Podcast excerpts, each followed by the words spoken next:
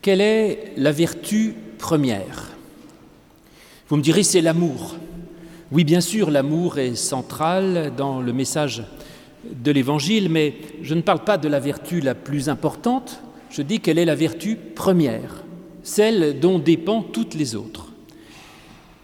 Le philosophe Vladimir Yankelevitch, dans son Traité des vertus, prétend que la vertu première, c'est l'humilité, et que de là dépendent toutes les autres. Alors ça m'a interrogé et je voulais vous livrer euh, toutes ces réflexions que ça a mené en moi, cette question-là. Ça m'a interrogé parce que d'abord on trouve dans les béatitudes cette béatitude-là, heureux les humbles, car ils hériteront la terre. Je n'ai jamais bien compris cette béatitude, euh, ou plutôt pas tellement aimée, pour tout vous dire, peut-être parce que je suis un peu orgueilleux, mais je ne suis pas le seul.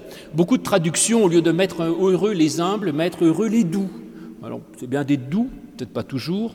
Enfin, je ne comprends pas trop ça. Et puis, j'avoue avoir eu aussi une répulsion euh, sans égale à euh, tout ce qu'une certaine tradition chrétienne a pu faire de, cette idée d'humiliation, euh, disant que l'homme doit se rouler dans la fange, dans la boue, être moins que rien, se traiter lui-même de misérable, dans une sorte d'auto-dépréciation mortifère, dirais-je. Comme le dit le, dominicain Louis de Grenade, le dominicain espagnol du XVIe siècle, je ne suis qu'ordure, infection et puanteur. Quel beau programme hein. Et donc cette tradition chrétienne a fait de l'humilité une chose tellement abjecte que j'avoue que je l'ai toujours euh, euh, rejetée.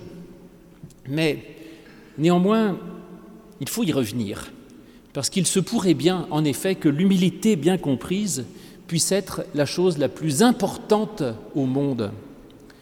Et elle est première en plus, pourquoi? Parce qu'elle est fondamentalement euh, disponibilité. Le contraire de l'humilité, ce serait euh, l'égocentrisme. L'égocentrisme où le moi prend toute la place et évacue tout le reste. Et si le moi prend toute la place, il n'y a plus de place pour l'autre, ni pour quoi que ce soit d'autre. Ça, c'est le péché originel. Vous savez, Adam et Ève dans le paradis, eh bien, ils doivent se préoccuper qu'il y a une loi universelle qui est plus importante qu'eux. Et le serpent euh, fait croire à Ève que pas du tout, euh, qu'elle peut décider elle-même euh, ce qui est bon et mauvais, et qu'elle peut se mettre à la place de Dieu. Ça, c'est l'égocentrisme placé comme système et qui ne conduit qu'à l'éjection des autres et qu'à la mort, en fait. Eh bien, l'humilité, c'est justement le contraire de cela. C'est de se dire, le moi et moi-même, je ne suis pas tout. Et je ne suis pas la, perfection ni le phénix des hôtes de ces bois.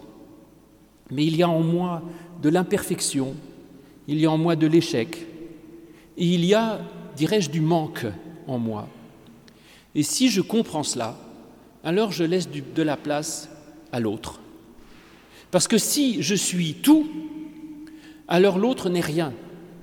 Si j'ai toujours raison, alors l'autre a toujours tort. Si je suis parfait, alors je pourrais euh, juger le monde à partir de moi, à partir de ce que je pense, à partir de ce que je dis, à partir de ce que je fais. Et ça, c'est terrible. L'humilité, c'est tout le contraire de cela. L'humilité, elle relativise cette prétention euh, hégémonique du moi et elle permet d'accueillir l'autre d'autant plus. Et je dirais même que non seulement elle permet d'accueillir d'autres, parce que je sais que je ne prétends pas être tout, mais elle permet euh, l'amour, en fait. Et donc oui, l'humilité précède l'amour, et l'humilité est la condition même de la possibilité d'aimer. Oui, je vous l'ai dit, l'amour est central dans l'Évangile, mais il est conditionné par cette vertu de l'humilité, vertu humble, je dirais. évidemment, elle est comme son nom l'indique. L'humilité est une vertu humble, une vertu qui ne fait pas d'éclat, une vertu qu'on oublie facilement et qui prêche aujourd'hui sur l'humilité. Une vertu humble, mais absolument première et tellement essentielle. Parce que cet amour que nous désirons tant en tant que chrétiens, Vous le savez, l'amour chrétien n'est pas le sentiment amoureux, c'est pas la sympathie, c'est pas des choses comme ça, mais l'amour du prochain dans l'évangile, c'est de, de recevoir l'autre comme un sujet qui compte vis-à-vis de moi. C'est ça, tu aimeras ton prochain comme toi-même, c'est-à-dire qu'il y a moi-même, je suis quelqu'un, et n'oublie pas qu'il y a là en face de toi un autre qui a le droit aussi de dire moi, je. Et donc j'ai moi-je ici, et j'ai un autre moi-je, et j'accueille mon prochain comme un sujet qui a le droit de penser différemment de moi, d'exister en dehors de moi et d'être différent de moi. Ça n'est possible qu'avec une énorme dose d'humilité, c'est-à-dire d'accueil de l'autre. Et donc l'amour, vous disais-je, l'amour, c'est faire exister l'autre. C'est ça en fait, l'amour chrétien, c'est faire exister l'autre. Ce n'est pas une sorte de, condescendance, si vous voulez, ou d'action. Euh, l'amour, c'est pas de dire tiens, mon ami, voilà deux euros, vous vous achèterez un sandwich. C'est pas de l'amour, ça. L'amour, c'est de faire exister l'autre comme sujet, et ce n'est pas une action même, c'est une façon d'accueillir. Alors c'est un peu ce que dit Paul dans sa lettre aux Philippiens quand il dit que chacun de vous, au lieu de considérer son propre intérêt, considère aussi celui de l'autre. Eh bien, je dirais c'est de l'amour pratique.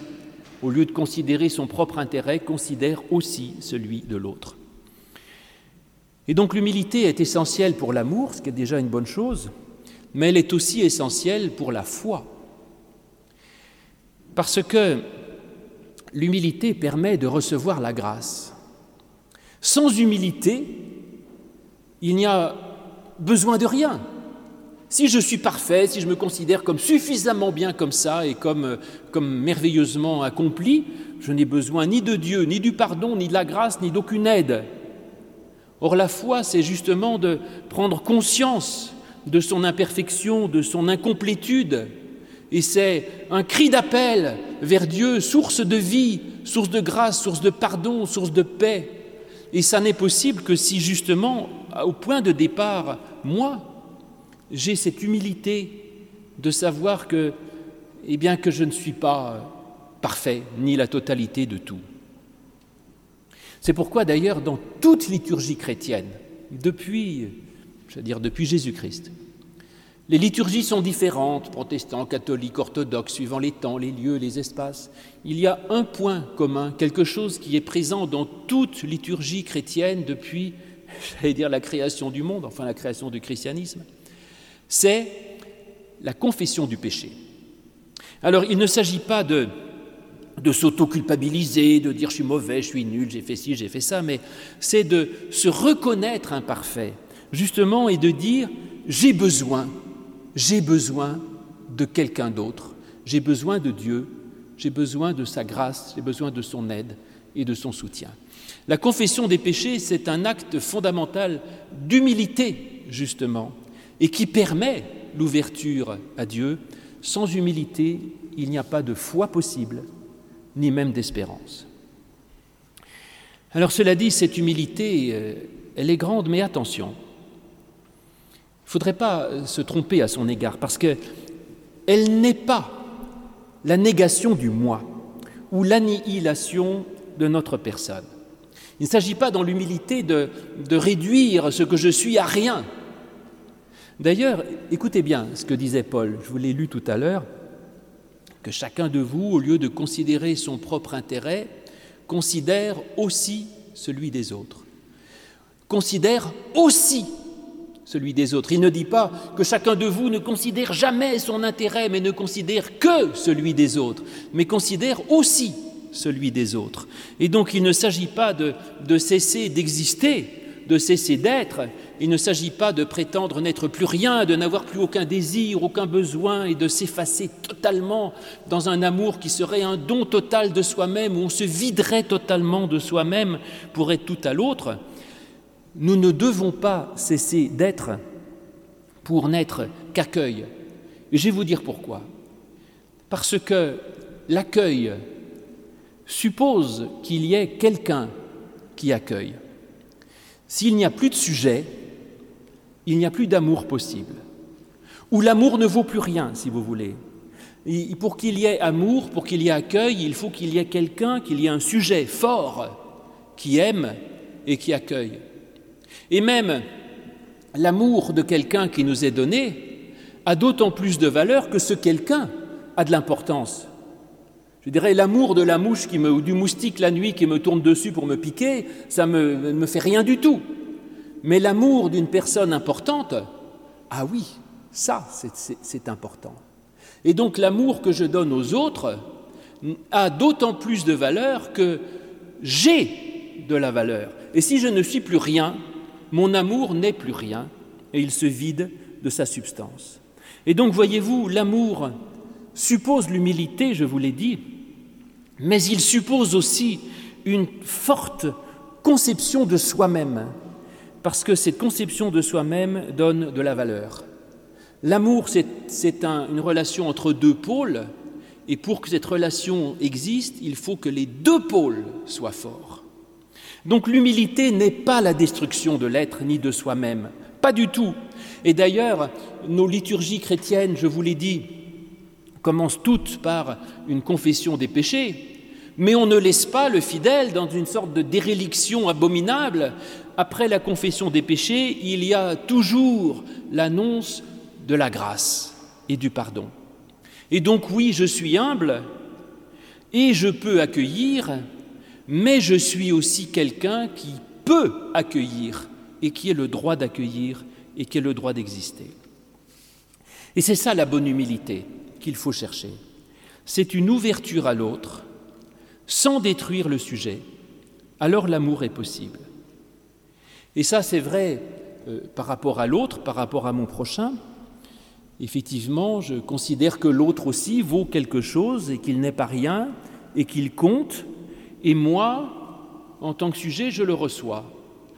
Mais l'amour, c'est moi qui reçois l'autre c'est pas moi qui ne suis rien et qui me laisse envahir par l'autre, si vous voulez. Ça, c'est pas de l'amour, ça. C'est de la faiblesse. C'est de l'abandon. Et d'ailleurs, Jésus lui-même dit qu'il n'y a pas de plus grand amour que de donner sa vie, etc. Mais il dit bien, ma vie, personne ne me la prend, c'est moi qui la donne. Et donc l'amour suppose non pas de, s'abandonner, de se laisser faire, de se laisser tondre la laine sur le dos et de tout se laisser prendre. L'amour suppose à la base un sujet fort qui justement ne se laisse pas prendre, mais qui donne, qui accueille sans se laisser envahir. Et puis c'est vrai aussi par rapport à Dieu. Je dirais, euh, je vous ai dit, l'humilité permet d'accueillir Dieu, mais accueillir Dieu, c'est pas accueillir un quidam parmi d'autres et parmi moi-même. Accueillir Dieu, c'est décentrer son être par rapport à l'universel et par rapport à l'absolu. C'est un changement de positionnement de son être et un changement de, de, centre de gravité. Mon moi est important, mais le centre de gravité de mon être n'est pas sur moi-même. Donc voilà, l'humilité vous disais-je, dépouiller ce moi, se dépouiller soi-même sans le détruire. Et ça, c'est assez subtil, pas si simple, hein, pas si simple. Et pour ça, il faut, euh, il y a tout un travail à faire d'humilité qui est considérable. C'est de retirer tous les artifices extérieurs que nous avons tendance à mettre pour essayer de colmater ce sentiment d'incomplétude que nous avons et qui ne nous plaît pas du tout. Voilà. Et donc effectivement, nous, savons que nous ne sommes pas parfaits, alors tendance naturelle et à mon avis perverse, c'est d'essayer de, se mentir à soi-même en, colmatant notre être blessé par des apparences extérieures, par des béquilles extérieures qui lui donnent euh, l'apparence d'être quelqu'un. Alors on va essayer de se donner un statut social, je suis quelqu'un quand même, hein, monsieur, vous ne savez pas à qui vous parlez, n'est-ce pas? Ou un statut professionnel, vous avez vu mes diplômes? Ou par l'argent, vous avez vu tout ce que je possède. Et tout cela, eh bien, c'est, ce sont des artifices dangereux, qui sont des mensonges, bien sûr. Parce que cela, ça peut impressionner les autres, et encore, mais en tout cas, ça ne, n'arrange pas du tout mon affaire, et ça me permet juste d'échapper à la véritable humilité qui est d'assumer le fait que je suis petit, pauvre, misérable et nu. Et donc il faut faire tout ce travail de dépouillement et, arriver à retrouver cette, humilité de l'être, cette humilité de soi-même, pour laisser place à la possibilité même de, la tendresse et de l'accueil de l'autre. En fait, voyez-vous, il, il y a deux dangers. Il y a l'excès d'ego, celui qui se croit de toute façon au-dessus de tout, et ce qui nous menace peut-être plus, à moins que vous ne soyez un, égotiste formidable, c'est une dévalorisation de soi-même qui nous, qui nous pousse pardon, à chercher à bétonner notre moi par des artifices extérieurs. Et ça, c'est dangereux parce que j'ai vu récemment une étude montrant que plus un humain, plus quelqu'un monte dans l'échelle de, je dirais, des responsabilités ou du pouvoir, plus il devient insensible à la misère des autres. Ça m'a tracassé, ça. Mais en même temps, c'est inévitable. Je dirais, le médecin qui voit tous les jours des mourants et des malades ne peut pas sans arrêt euh, pleurer sur euh, la maladie des gens. Moi, je vois un enfant malade, je suis bouleversé, je pleure, mais les médecins aux enfants malades, ils en voient 10, 100 par jour, ne peuvent pas pleurer tout le temps. Et donc, on se blinde. Et moi-même, tous les jours, j'ai des appels de gens qui me demandent des sous, qui me demandent de l'argent, qui me demandent des choses. Je deviens totalement insensible à ces demandes. Je dis non, je ne suis pas un distributeur d'argent, au revoir, je raccroche. C'est terrible. Et donc c'est dangereux lorsque on en vient à se cacher derrière ces fonctions et il faut faire très attention à cela. Faire attention que même si on a des rôles et des responsabilités, et je le comprends, ne pas perdre cette humilité qui garde la possibilité de s'émouvoir de l'autre. vous savez, c'est le problème des patrons et dirigeants chrétiens, comme on dit.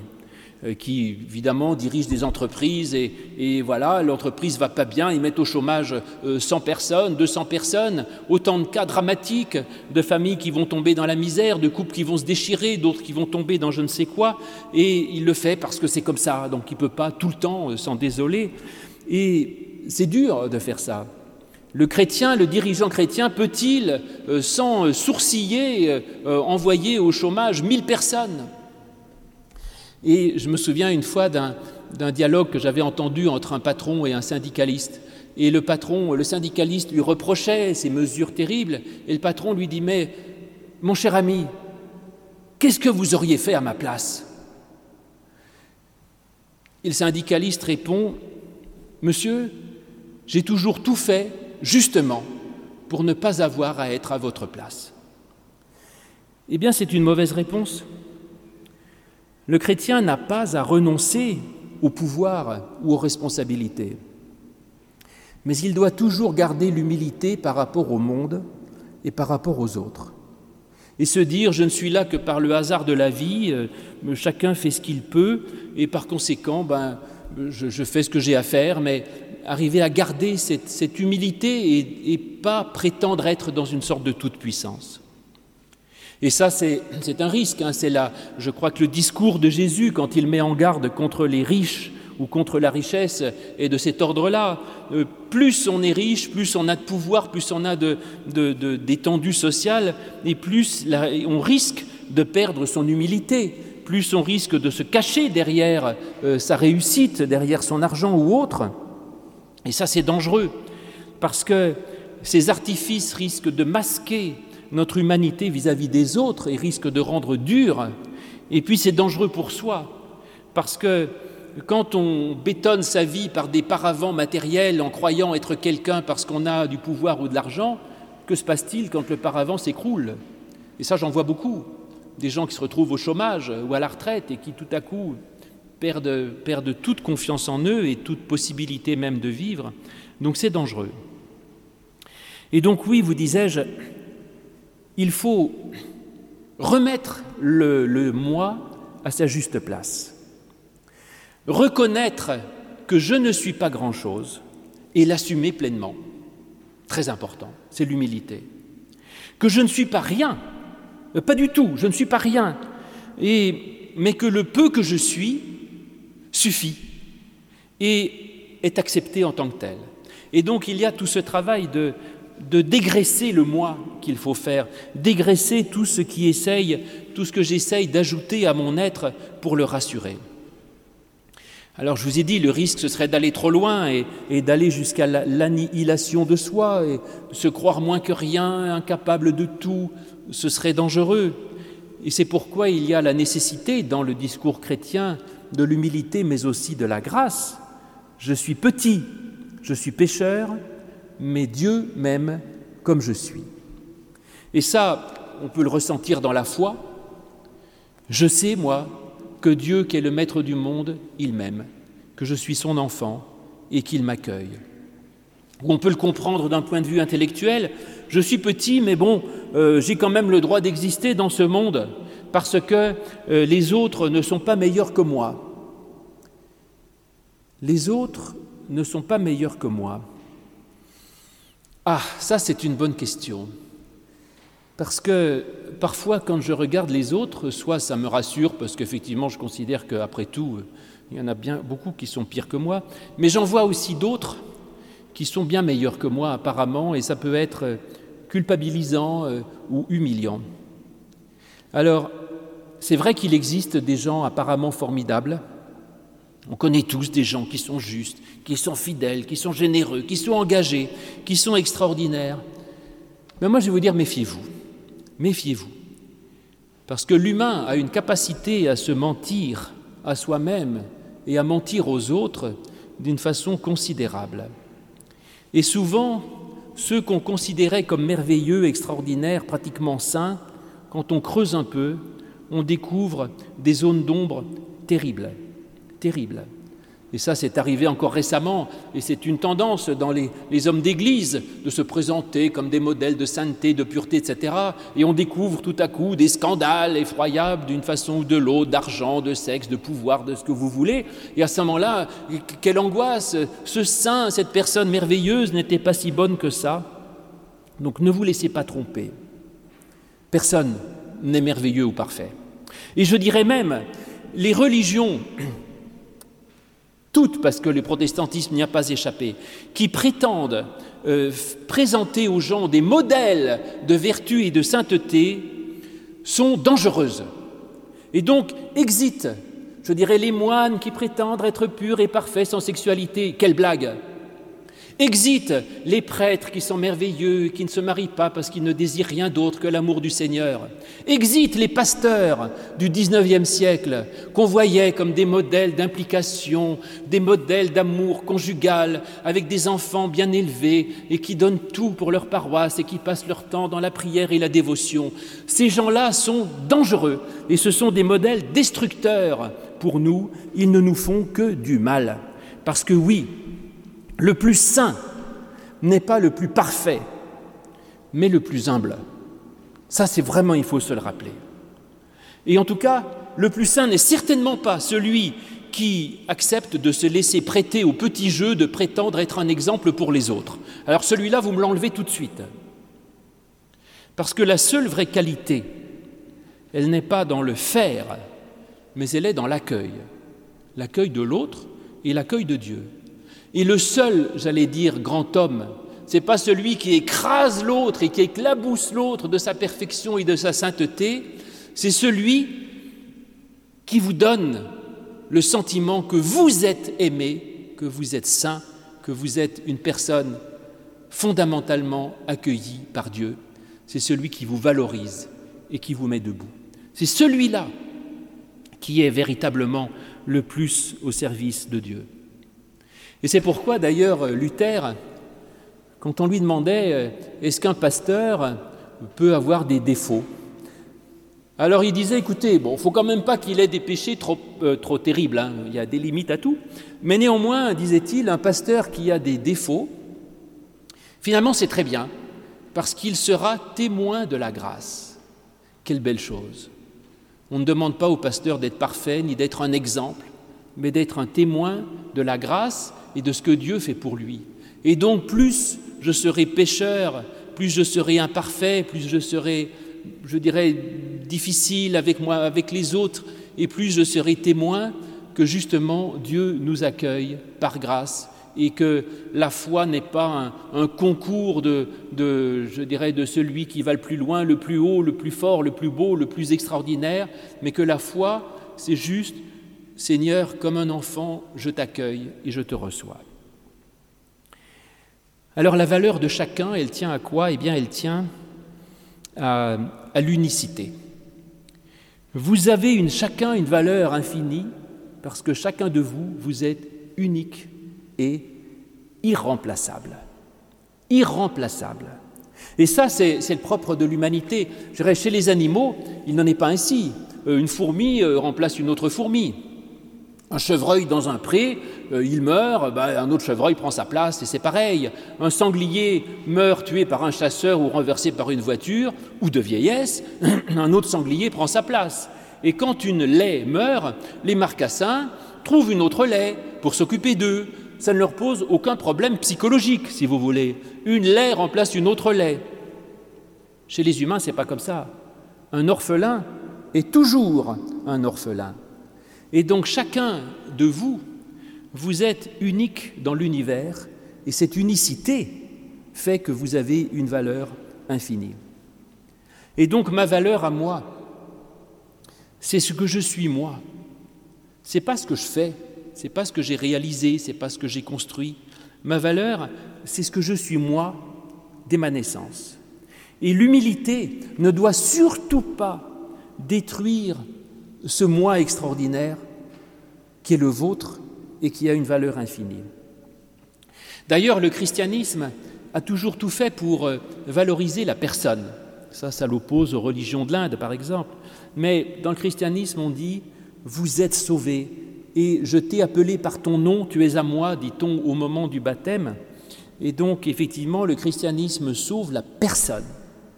Tu es sauvé. Et un bébé qui meurt à trois jours, trois mois, six mois, un an, il est sauvé comme une personne. Même il n'a rien fait, il n'a pas été saint, il n'a pas prié, il n'a pas fait le jeûne, il n'a pas été reçu à Polytechnique. Il est sauvé. C'est une personne qui a une valeur infinie.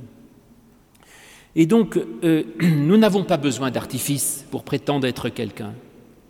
Si je prétends essayer de briller par ma fortune, idiot, il y a un autre plus riche que toi. Tu veux briller par euh, tes fonctions, imbécile, il y en a un autre plus puissant que toi. Et donc, par contre, aucun autre ne peut te remplacer, toi, en tant que tu es toi.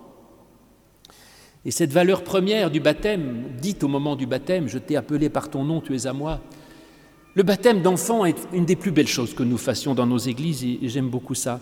Effectivement, de dire à un enfant, celui-ci a une valeur infinie, il est accepté, sauvé comme une personne, avant même de savoir s'il réussira ses études, s'il fera un beau mariage, s'il aura beaucoup d'enfants, s'il aura beaucoup de ceci. C'est toi, je t'ai appelé par ton nom, tu es à moi, tu es accepté, aimé et reçu. Et c'est vrai pour l'autre, mon prochain, lui aussi, il est accepté, aimé et reçu. Et donc tu peux le recevoir, il n'est pas rien non plus. Et donc voilà, il y a un long travail de dépouillement à faire. Ce travail d'humilité est un travail très difficile et qui demande du temps, qui demande de la croissance et une dose infinie de sagesse. Et ça, ça, distingue l'humilité des autres vertus. Les autres vertus peuvent être spontanées. On peut avoir du courage dans une situation donnée. On peut avoir une générosité tout à coup parce qu'on est ému. Et même Hitler, à certains moments, a sûrement fait preuve d'amour pour euh, je ne sais pas, peut-être Eva Braun ou son chien ou un enfant, j'en sais rien. Enfin, j'aurais toutes ces qualités, euh, euh, elles peuvent exister localement, momentanément, à certains endroits. Mais l'humilité, alors là, c'est un autre travail. C'est pas quelque chose d'instantané, de momentané. C'est quelque chose pour lequel le temps est un allié et pour lequel, dirais-je même, l'âge aide. L'âge aide, oui, parce que la vie se charge de nous humilier, dirais-je, mais en même temps, l'âge est aussi un danger. Parce que ces humiliations de la vie, ces consciences que nous avons, que, bah, nous sommes malades, allons mourir, que je ne sais pas quoi, risque de nous faire chercher ces fameux artifices que j'ai dénoncés tout à l'heure pour euh, consolider notre vie. Comme vous savez, ces personnes qui vieillissent et qui rajoutent de plus en plus d'épaisseur de maquillage pour, pour faire semblant de rester jeune. Voilà, ne critique pas, faites ce que vous voulez avec votre corps, mais néanmoins, il y a un risque spirituel de cela, de, de, colmater de plus en plus, et plus on, a peur de, ce moi qui s'avère fragile, et plus on va colmater en rajoutant des choses extérieures. Qu'est-ce qui va soutenir ma vie alors que je vois qu'elle file entre mes mains? Sera-ce mes enfants, mes petits-enfants? Peut-être, mais cela dit, je vais vous dire une chose, ils ne sont pas là pour ça. Et peut-être même que plus on va attendre de nos enfants ou nos petits-enfants de nous apporter quelque chose, plus ils vont se barrer en courant.